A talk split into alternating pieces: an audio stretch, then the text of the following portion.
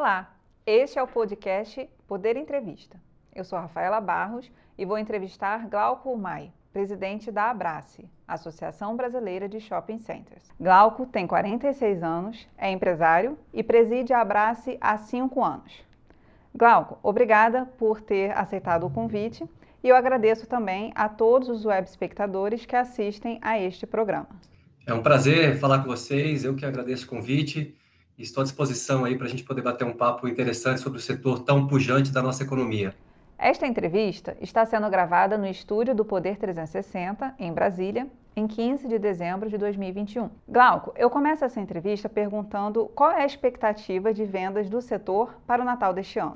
É, essa é uma pergunta bastante comum, Rafaela. Todo mundo pergunta sobre a data mais importante do varejo no ano, que é o Natal, né? Nós temos algumas datas importantes e o Natal é a data simbólica e também a data mais importante. A expectativa do setor para o Natal é um crescimento de 16% em relação ao Natal do ano passado. Lembrando que no Natal do ano passado, ainda durante o período de pandemia, né, que a gente continua, mas todos os shoppings naquele momento também estavam já abertos e funcionando ali no Natal. Então são números, é, é um crescimento bastante robusto, são números comparáveis. Quando a gente vai para 2019, a gente ainda tem uma queda quando comparado agora a 2021, mas quando comparamos ao ano passado, um crescimento bastante robusto de 16%. E em relação a 2019, Glauco, de quanto que deve ser essa queda? A expectativa é uma queda ainda de 9% em relação a 2019 é, para o Natal. Mas quando a gente analisa as demais datas do ano, a gente percebe que esse número vem se reduzindo é, durante ao longo do ano, né? No Dia das Mães ele foi maior, Dia dos Pais ele foi maior, Dia das Crianças, então ele vai se reduzindo até chegar a um número muito próximo, a queda de 9%, dadas as condições é, por nós vista com muito otimismo. E em relação, Glauco, às contratações temporárias de final de ano, a gente sabe que é um dos também fatores fortes nesse momento, né, nessa época. Qual é o balanço que o setor tem até agora dessas contratações? O setor contratou 98 mil pessoas para este fim de ano, contando ali Black Friday e Natal, esse período ali de mais ou menos um mês. É bom lembrar que grande parte dessas contratações temporárias, elas se tornam fixas é, a depender aí do desempenho de cada profissional, mas é um número muito grande, 98 mil pessoas significa aproximadamente 10% da força total de trabalho que existem dentro dos shoppings. Então, é, um número bastante grande, estamos muito felizes em poder contribuir com contratações e com empregos nesse momento que o país está tão carente disso. No ano passado, nesse período, havia ainda o auxílio emergencial para cerca de 68 milhões de pessoas, com valores que variavam ali de 300 até 1.200 reais, de acordo com a configuração familiar. Agora, são cerca de 15 milhões que estão recebendo o Auxílio Brasil, né, o novo nome para o Bolsa Família, no valor de 400 reais. Ou seja, há menos pessoas recebendo ajuda do governo, mas com valor maior do que a média do Bolsa Família, que era de 190 reais. Como que vai ser esse cenário, na sua opinião, em relação aos impactos disso sobre as vendas? Olha, nós temos um cenário otimista, com, porém com cautela para 2022. O setor mostrou a sua resiliência aí ao longo de 2020 e também 2021. Tem crescido mais do que o varejo ampliado, mais do que o varejo tradicional, mais do que franquias, mais do que rua, né, mais do que todo o comércio, porque tem um mix, né, tem um conjunto de atividades, de serviços, de lazer, de entretenimento que vão além das compras tradicionais. Então, uma demanda reprimida muito grande e uma saturação das pessoas pelo online, né, pelo digital, faz com que a gente fique animado para 2022, somado a uma retomada do emprego, somado a um ano em que a gente acredita que vai ter alguma retomada na economia, porque é um ano eleitoral, um ano eleitoral tem muita injeção de recursos na economia, porque são muitas pessoas trabalhando em torno de candidaturas, de campanhas, etc. Temos é, atividade é, imobiliária voltando, temos a construção é, civil, temos o agronegócio, temos a indústria se recuperando. Então, a gente acredita numa retomada gradual ao longo de 22 e isso leva ao shopping center, né? A ponta ali do consumo é onde as pessoas gostam de passar um bom momento, de passear e acabam comprando também espontaneamente. Então, nós temos um otimismo é, com cautela, porque sabemos que o cenário macroeconômico também não é tão, tão simples, sabemos as adversidades políticas também do cenário internacional, mas somado aí o Auxílio Brasil, né, é, com esse cenário de recuperação que a gente espera, é, nós acreditamos no 2022 de forte crescimento para o nosso setor. Glauco, você citou as franquias. É, como vocês veem esse cenário? Porque as franquias, elas são, digamos assim, bastante democráticas, né? democratizam o empreendedorismo no Brasil, né? São modelos de negócios já pré-formatados e que facilitam muito a entrada de novos empresários nesse ramo, no ramo do comércio.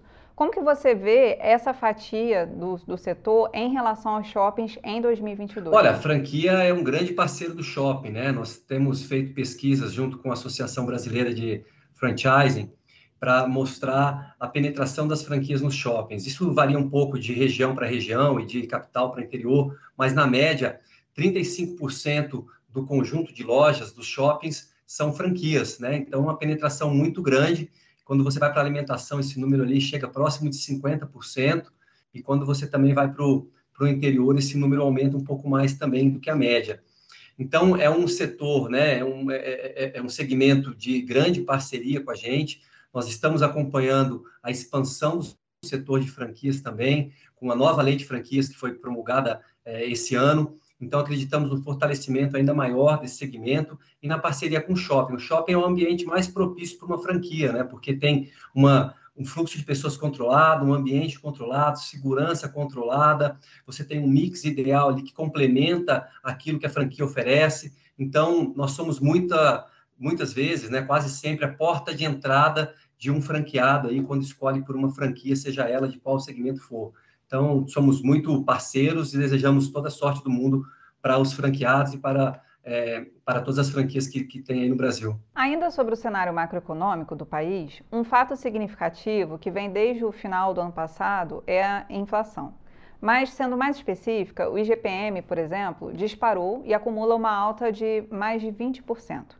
Como foi ou ainda está sendo tratada essa questão pelos shoppings em geral em relação aos contratos de aluguel das lojas? Houve mudança para outro índice ou as negociações foram caso a caso? Olha, a tônica que move o shopping center é o diálogo, é a negociação. Isso desde 1966, quando da inauguração do primeiro shopping no Brasil, já então há 55 anos. O setor prima pelo diálogo, pela parceria e pelo entendimento mútuo de que há momentos em que o vento sopra mais para um lado e há momentos em que o vento sopra mais para outro lado. Nós temos que ter a, a, a, paciência, a sabedoria de entender os momentos certos, de poder aplicar reajustes segundo a lei ou reajustes negociados. Os nossos parceiros lojistas também têm esse entendimento e a gente teve um diálogo muito franco é, e muito amplo ao longo de 2021, é, justamente sobre essa questão do IGPM, que se desculpa pulou da curva tradicional, porque nós temos análises em que mostram que, no longo prazo, o IGPM e o IPCA se é, encontram, se equivalem. Então, ora o IPCA está maior do que o IGPM, ora o IGPM está maior que o IPCA. Então, no longo prazo, que são os aluguéis que tem dentro do shopping, né, de 5 anos, 10 anos, 15 anos, 20 anos, são inquilinos que ficam muito tempo do shopping, esses, esses, esses é, é, índices se equivalem. Esse ano, então, foi um ano de intensa negociação, pouquíssima judicialização. Nós tivemos algumas discussões levantadas no Congresso sobre mudanças de índice, mas que foram rapidamente é, abafadas pelos próprios congressistas, porque mexer em contratos de aluguel, que são coisas estritamente privadas, né, entre dois entes privados, causaria um mal-estar muito grande para o mercado. É, poderia afetar a confiança do investidor no Brasil, poderia afetar um equilíbrio é, judicial, jurídico e regulatório. Então, isso foi, foi logo abafado pelos próprios congressistas e voltou-se, então, à mesa de negociação entre o, o shopping e o lojista e achou-se aí soluções. Ora, se é, é, aplicando um reajuste maior, ora se aplicando um reajuste menor, mas dentro de um entendimento possível e cabendo no bolso é, de todos os lojistas. Tivemos um ou outro lojista, dentro do universo de mais de 100 mil lojistas que habitam os nossos shoppings, que é, tiveram um reajuste maior do que poderiam pagar. Isso faz parte também do ambiente de negócios, mas eu posso dizer que, de maneira generalizada, o entendimento foi o mais comum e nós não tivemos judicialização chegando a nem a 1% dos casos é, da, da, negociação dos contratos. Uma pesquisa da GFK, divulgada este mês, mostrou que o faturamento da Black Friday este ano foi 0,6% menor do que o do ano passado, isso considerado todo o varejo. Especificamente em relação aos shoppings, como foi o desempenho dessa Black Friday em relação à de 2020? A Black Friday desse ano foi maior do que a 2020, ligeiramente maior, 2,1% maior. É, confesso que a nossa expectativa era um pouco maior, era, era de um dígito alto, dois dígitos baixos ali, é, e tivemos ali que entender que o momento era um pouco de insegurança do lojista em ter estoque. Também, estrategicamente, alguns lojistas preferiram apostar mais no Natal do que na Black Friday em termos de quantidade de produtos, porque a gente tem também alguma escassez no mercado de produtos. Então, é, tivemos um crescimento de 2,1, quando comparado com o varejo no, é, em geral, né, que caiu 0,6, fomos é, bem superiores ali, quatro vezes superior, é, mas acreditamos que o Natal vai vir muito forte, vai ser o melhor Natal dos últimos anos. O país vive uma situação de inflação alta, acima de 10%, e desemprego também alto. De que forma, Glauco, os empresários, os lojistas dos shoppings têm agido para contornar esse cenário em relação ao desempenho das suas vendas? Olha, o shopping é um ambiente muito complexo, porque não é só um centro de compras, né? Ele é um centro de lazer, de serviços, de entretenimento. Ele é um facilitador da vida das pessoas. E à medida em que ele atrai as pessoas para lá, o fluxo de pessoas é muito intenso no shopping, né? Para você ter uma ideia, é, é, quando a gente conta visitas de pessoas, né? Não pessoas únicas, mas quantidade de visitas a shoppings no ano. A gente passa 5 bilhões de visitas aos shoppings durante o ano.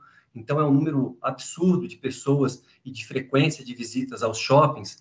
E essas visitas acabam se tornando compras, acabam se tornando uso de serviços, acabam se tornando um almoço, um jantar, um sorvete, uma, uh, uso de uma lotérica, de um banco. E isso movimenta muito o segmento, o setor, muito mais do que o varejo em geral. Essa pandemia nos trouxe também uma eficiência ainda maior na gestão dos nossos empreendimentos, na gestão dos custos condominiais, na negociação com fornecedores, na nossa cadeia produtiva. Isso fez com que os custos baixassem e um comprometimento do lojista também em segurar o máximo possível o repasse de custos, o repasse de aumentos para o consumidor final, para que a gente possa ter produtos mais competitivos e produtos também acessíveis a todas as classes é, é, econômicas aí da nossa população. Então, juntando-se um mix ali que coloca serviços, lazer, entretenimento, compras, junto com uma eficiência muito grande na gestão dos nossos equipamentos, que fomos buscar alternativas energéticas, alternativas hídricas, alternativas é, de gestão de pessoas, é, muita tecnologia muita inovação na gestão para baratear custos. E também um trabalho hercúleo dos lojistas de também reduzir custos para salvar ali as margens e conseguir manter preços competitivos, faz com que a gente continue tendo shoppings saudáveis, lojistas saudáveis, crescendo acima da média e com uma perspectiva de crescimento para 2022 ainda maior. Né? Eu, eu, mesmo nesse ano, que foi um ano de pandemia e um de cenário macroeconômico muito desafiador, nós inauguramos cinco shoppings. Né? Nos anos pré-pandemia, a gente contava nos dedos de uma mão quais os países no mundo que inauguravam cinco shoppings, quatro shoppings, seis shoppings. E nós, mesmo em meio à pandemia, conseguimos inaugurar cinco shoppings, o que mostra a força do setor e a confiança do empreendedor, seja ele pequeno, médio ou grande empreendedor, no nosso segmento, no nosso setor. Eu não, não posso deixar de perguntar onde foram abertos esses cinco shoppings, quais estados principalmente? Foram no Paraná, em São Paulo, no Rio e no Mato Grosso. A pandemia, com o isolamento social, expandiu o comércio online. É, vocês perceberam algum impacto desse fator sobre a movimentação nos shoppings?